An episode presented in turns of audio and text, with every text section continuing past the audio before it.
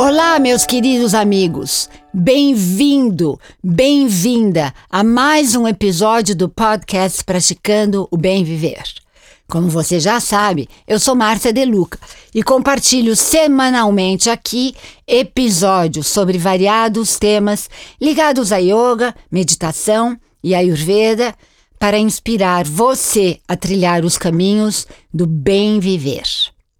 Hoje é dia de entrevista com uma nutricionista ayurvédica que vai trazer muitas dicas para vocês. Bruna Fornazari é nutricionista pela Unesp e com mestrado em patologia. Fez sua formação em Ayurveda pela escola Yoga Brahma Vidyalaya. Imenso prazer em ter você aqui comigo hoje, Bruna, enriquecendo esse episódio com informações médicas sobre alimentação dessa ciência milenar da Índia. O prazer é todo meu, Márcia. É uma alegria estar aqui falando Brig sobre a Ayurveda. Obrigada. A gente é a nossa missão, né, Bruna? E a gente fica tão feliz de estar tá podendo compartilhar esse essa nossa paixão com muitas pessoas. Aí vamos lá, Bruna. Qual a diferença entre nutrição moderna e nutrição ayurvédica? A nutrição moderna, ela estuda os macronutrientes, os micronutrientes, né, os fitoquímicos, uma gama de antioxidantes, como corrigir esses desequilíbrios no corpo. A nutrição ayurvédica, ela tem a parte de estudar as propriedades energéticas dos alimentos. Então, é, a nutrição ayurvédica estuda o sabor, que é urasa, que é assim que toca a língua, os sabores é, provocam reações fisiológicas e emocionais. É, também estudo o víria, que é a potência, se o alimento consegue aumentar sua, seu poder digestivo ou diminuir, né? se ele esquenta ou esfria o seu corpo. E também estuda o VIPAC, que é o efeito pós-digestivo. Após quatro horas a ingestão do alimento, o que, que esse alimento vai fazer no seu corpo? Ele vai construir os seus tecidos ou reduzir os seus tecidos? Então, essa, além disso, ele também estuda os gunas, né, que são os atributos, que são 10 pares de atributos. Então, essa parte da nutrição ayurvédica, a nutrição moderna não não tem esse conhecimento e é, uma, é algo que faz muita diferença no tratamento e individualiza ainda mais cada pessoa. É uma sabedoria milenar, né, Bruna? Com certeza. É, é eu, eu digo assim, é uma sutileza, é uma, uma sabedoria tão grande. A nutrição hoje em dia é assim: um dia você faz uma dieta, outro dia você faz a outra, é tudo moda. A Ayurveda não muda há cinco mil anos. Então, Exatamente. é uma credibilidade incrível, Sim, né? É uma ciência muito antiga e muito atual. Hoje em dia, a medicina moderna tem comprovado em artigos científicos coisas que a Ayurveda fala há muito tempo, né? Bruna, agora como melhorar o metabolismo com as práticas de Ayurveda? Porque a gente ouve as pessoas falando, ah, eu estou engordando porque o meu metabolismo é lento, depois de uma certa idade meu metabolismo diminui. Então, dá uma dica para os nossos ouvintes de como melhorar o metabolismo. O metabolismo, assim como qualquer outro problema de saúde, é resolvido ou pelo menos tratado melhorando a digestão, o Agni. O Agni, ele quando você tem um bom Agni, que significa capacidade digestiva, você consegue digerir os alimentos que você come e absorver esses alimentos sem que os, esse alimento é, provoque é, reações tóxicas no seu corpo, né? Sem que esse alimento vire toxina, que o Ayurveda também fala muito de toxinas. Então, melhorar o metabolismo significa melhorar o seu Agni. E para melhorar o seu Agni, existem várias medidas, não só nutricionais, como também estilo de vida e rotina diária, prática de atividade física, sono adequado, uma gama é, de coisas que você pode fazer para melhorar o seu metabolismo. Dentro da nutrição existem as especiarias. As especiarias elas têm os atributos de Agni.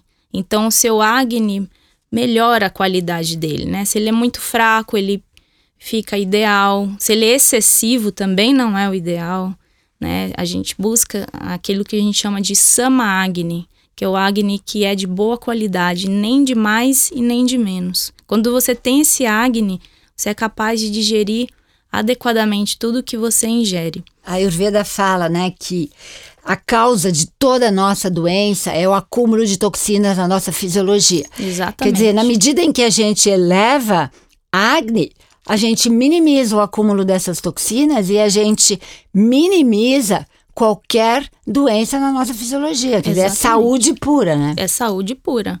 Porque as toxinas, elas são o início de todas as doenças mesmo. E por isso a gente fala tanto de Agni. Porque ele, com ele, é, esses efeitos, né? Se você ainda é, acaba produzindo toxina vez ou outra, com um bom Agni, ele consegue digerir essas toxinas. Mas quero, a ideia é prevenir. Eu quero te interromper para falar uma frase dos Vedas que eu amo muito. Quando o seu Agni é forte, ou seja, o poder digestivo é forte, você pode comer veneno e metabolizá-lo em néctar. Quando o Agni é fraco, você pode comer néctar e metabolizá-lo em veneno. Simples assim. Né? Simples né? assim, é isso mesmo. E aí, é, para algumas pessoas que têm um metabolismo muito lento, elas precisam de especiarias mais aquecedoras, né? Então, pode usar essas especiarias para temperar os alimentos, né? Buscar alimentos fáceis de digerir. Né? Se o metabolismo está lento, alguma coisa está acontecendo porque seu Agni fique fraco. Cuidar da sua parte emocional também, da sua rotina diária, né? Como que você começa o dia, das suas emoções, né? práticas de autocuidado. Então, uma série de, de fatores envolvem, mas dentro da nutrição é muito a qualidade dos alimentos e a forma de, de prepará-los, além de nunca, jamais comer sem fome. É, sobretudo, né? Sobretudo. Isso é uma coisa que todo mundo faz muito. Exatamente. É, agora, é engraçado como a Ayurveda ensina as pessoas a observarem a inteligência do corpo, né? O que o corpo te diz, porque o corpo fala tudo. Exatamente. Se você está conectado com isso... A gente não percebe, né? É. Dentre todas as ervas, porque as especiarias são tão importantes na medicina ayurveda, na nutrição, né, Bruna? Quais as ervas mais importantes que você poderia compartilhar aqui com os nossos ouvintes? Bom, dentro das ervas e especiarias, a cúrcuma é a queridinha, né, de hoje, inclusive da ciência moderna, tem se comprovado muito o efeito potente antioxidante anti-inflamatório, né? A cúrcuma é muito usada e é por isso que na Índia existe um, um índice muito baixo de câncer. Olha que interessante. Né? Muito, lógico. É. é. interessante e é óbvio, né? É, Se a gente for parar para pensar. Exatamente. É inacreditável. Inacreditável. A pimenta do reino é outra também que é inclusive associada com a cúrcuma, tem um poder muito grande, né? A pimenta é uma das maiores destruidoras de toxinas, né? Ela aquece o corpo. Aliás, dizem que a pimenta potencializa os efeitos da cúrcuma, que a gente deve sempre associar os dois, né? Exatamente. Potencial, deixa a cúrcuma mais biodisponível. É, também existe o gengibre em pó, é uma super especiaria. Esse é o meu queridinho. Eu é. ponho gengibre, tomo chá de gengibre o dia inteiro. É, ele é muito bom mesmo.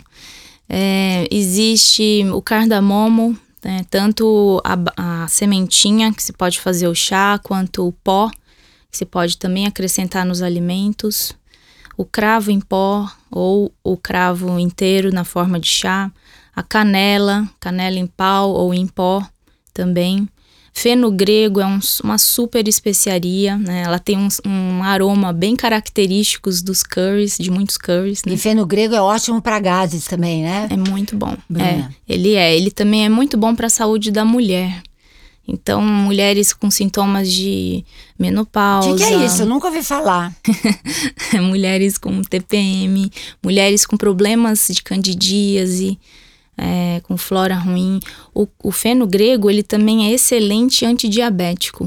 Não sabia disso. Ele tem cromo, então ele controla muito os níveis né, de glicose, ele ajuda a é controlar. Impressionante, né? Como a, a gente pode melhorar a saúde através de ervas, é. adicionar especiarias na nossa alimentação. Exato. Agora, Bruna, uma coisa que eu penso sempre. Comer de três em três horas é recomendação de toda nutricionista na medicina ocidental. E para a Ayurveda é totalmente uh, inexistente isso. Fala Sim. um pouquinho disso. Exatamente, porque não é todo mundo que tem fome a cada três horas. Então, se comer sem fome pode gerar toxinas, seguir essa recomendação não é para todos. né? Existem pessoas com metabolismo muito intenso que vão ter fome a cada três horas. Nesse caso, não é tão maléfico assim, mas ainda assim, de acordo com as escrituras, se deve fazer poucas refeições ao dia, né? Principalmente para as pessoas mais de natureza cafa, né? É, ou pessoas que têm, estão passando por algum problema digestivo que não tem muita fome. Então, essa recomendação de comer a cada três horas não se aplica a todos. E, e se você perguntar para muitas pessoas, elas não têm mesmo fome a cada três horas. De repente, fome no café da manhã, no almoço e na janta. Ou existem pessoas que têm fome no almoço, no café da tarde e na janta. Né? Então, é, essa é uma é, recomendação da nutrição moderna, né, pelos estudos né, em níveis de cortisol, mas hoje a gente, a gente vê muito resultado, inclusive com jejum. né? Então, não a cada três realmente não se aplica a todos. É a gente não pode né? generalizar, né? É o contrário, é muito melhor ficar uh, um tempo mais longo sem comer do que comer de três em três horas. Sim. Essa é a sabedoria ayurvédica. Eu faço isso há mais de 40 anos. Eu faço esse jejum intermitente que está tão na moda hoje em dia há mais de 40 anos, Bruna, sem saber que, Que eu fazia legal. jejum intermitente. Porque você ouvia o seu corpo, né? É porque eu segui os preceitos de Ayurveda. Desde que eu comecei a estudar Ayurveda há 40 anos atrás, isso eu não posso contar pra ninguém, né, Bruna? Que é 40 anos atrás. Mas eu realmente faço tudo isso e a gente sente o dinamismo, a energia, a, a melhora do organismo. Exatamente. A mente fica mais clara também. Sem É dúvida. muito bom. Eu acho que realmente a medicina ayurveda é a medicina de muita sabedoria e eu esses meus últimos episódios aqui no Praticando Bem Viver, eu tenho falado muito sobre alimentação ayurvédica. Então, para quem está ouvindo essa entrevista e quiser se aprofundar mais, volte alguns capítulos atrás, alguns episódios, e você terá muita informação. E além disso, meu livro Ayurveda, Cultura de Bem Viver, que eu escrevi em parceria com a jornalista Lúcia Barros, que traz muita informação. Bruna, quero agradecer imensamente a sua presença. Eu que agradeço. Chegamos ao final aqui do nosso tempo e periodicamente vou te chamar para você estar compartilhando mais informações com os nossos ouvintes. Vai Muito ser um prazer enorme, Márcia. Eu que agradeço. Foi muito bom estar aqui com vocês. Obrigada, Bruna. Obrigada. E aqui me despeço com a saudação indiana: o ser que habita em mim reverencia o ser que habita em você. Namaskar.